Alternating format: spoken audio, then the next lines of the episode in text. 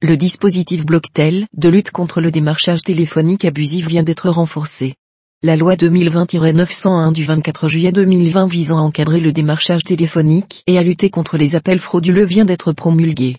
Venant compléter le dispositif Blocktel, elle offre une meilleure protection aux consommateurs et alourdit les obligations des entreprises qui utilisent la prospection par téléphone. La nécessité d'une loi complétant le dispositif Blocktel. Le démarchage téléphonique était, avant l'entrée en vigueur de la loi, déjà encadré par la réglementation française. En effet, L'article L223-1 du Code de la consommation permet à tous les consommateurs de s'opposer au démarchage téléphonique en s'inscrivant gratuitement sur une liste d'opposition. Il est alors interdit aux professionnels de démarcher par téléphone le consommateur inscrit sur la liste, sauf en cas de relation contractuelle préexistante. Cette liste, dite Blocktel, a été mise en place par la loi 2014-344 du 17 mars 2014. Elle est gérée par la société Opposetel, organisme désigné par l'arrêté du 25 février 2016 pour une durée de 5 ans. Or, au cours de l'année 2018, plus de 280 000 signalements de consommateurs inscrits sur la liste Blocktel et continuant à recevoir des appels de démarchage à des fins commerciales ont été recensés.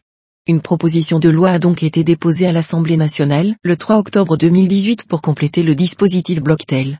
Au cours de débats, il est notamment apparu que les sanctions prononcées à l'encontre du démarchage abusif étaient trop faibles pour être dissuasives. Cette proposition a abouti à la loi 2020-901 du 24 juillet 2020, entrée en vigueur le 26 juillet 2020. Les nouvelles dispositions en matière de lutte contre le démarchage téléphonique abusif.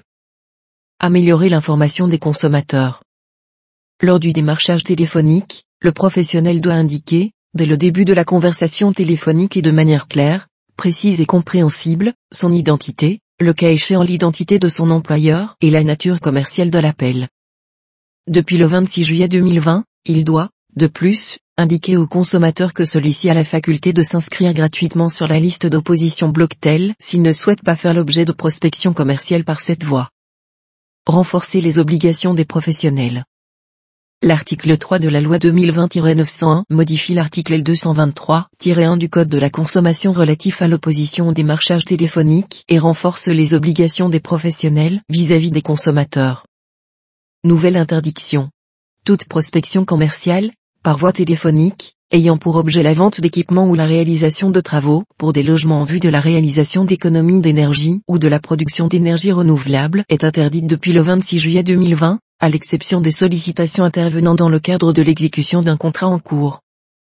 Saisie régulière de hôtel Tout professionnel doit saisir, directement ou par le biais d'un de ses salariés, l'organisme chargé de la gestion de la liste d'opposition au démarchage téléphonique Opposetel afin de s'assurer de la conformité de ses fichiers de prospection commerciale avec la liste. Au moins une fois par mois s'il exerce cette activité de démarchage téléphonique à titre habituel, avant toute campagne de démarchage téléphonique dans les autres cas. Encadrement des horaires de démarchage.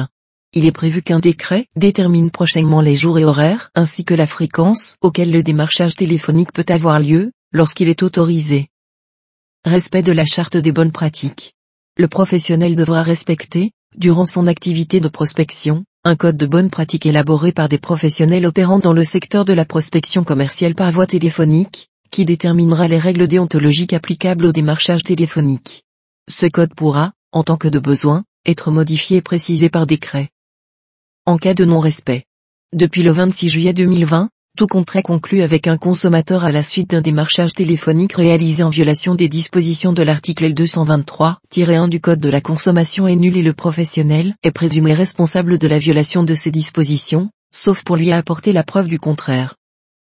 Des sanctions plus sévères le montant des sanctions en cas de démarchage téléphonique abusif ou d'appel frauduleux est rehaussé.